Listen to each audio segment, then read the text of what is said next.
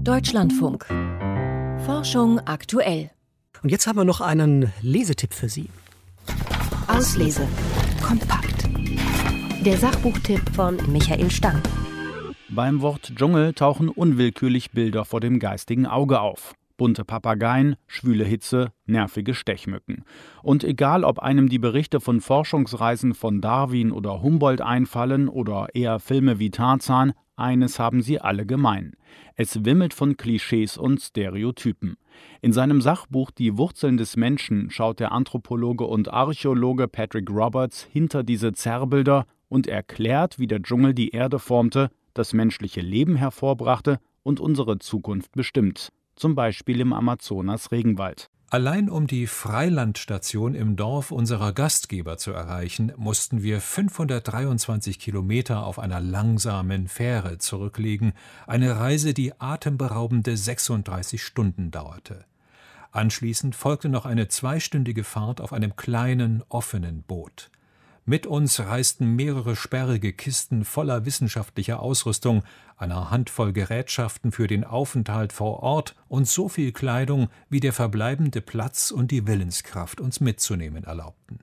Patrick Roberts ist Gruppenleiter am Max-Planck-Institut für Menschheitsgeschichte und war schon viel in den Tropen unterwegs. Einprägsam verknüpft er persönliche Reiseerlebnisse mit einem historischen Abriss über die Bedeutung tropischer Urwälder von der Entstehung des Lebens bis zum heutigen Tag, wo ihre jahrhundertelange wirtschaftliche Ausbeutung spürbare Folgen zeigt. In den Tropen führt ein zunehmend unberechenbares Klima in denselben Regionen und denselben Jahren sowohl zu Dürre als auch zu Überschwemmungen. In den Tropen droht Pflanzen und Tieren ein Massenaussterben, wenn alle tropischen Wälder durch Abholzung und Infrastrukturerschließung beeinträchtigt werden. In 14 Kapiteln stellt der Autor die Tropen ins Zentrum der Geschichte von Erde und Menschheit und zeigt, wie alles miteinander zusammenhängt. Die Evolution des Menschen, der Verlust an Regenwäldern, das globale Artensterben und der Klimawandel. Zum Beispiel in Kuba, Australien, Madagaskar oder Panama. Mitunter verliert sich Patrick Roberts dabei etwas länger in wissenschaftlichen Debatten, als dem Lesefluss zuträglich ist. Die Kernbotschaft seines Buches ist dennoch deutlich. Viele von uns haben von dem globalen Ungleichgewicht der gesellschaftlichen, wirtschaftlichen und politischen Prozesse profitiert, die sich in den letzten 500 Jahren abgespielt haben. Unser relativ großer Komfort beruht auf den Ressourcen, Menschen und Ökosystemen der Tropen.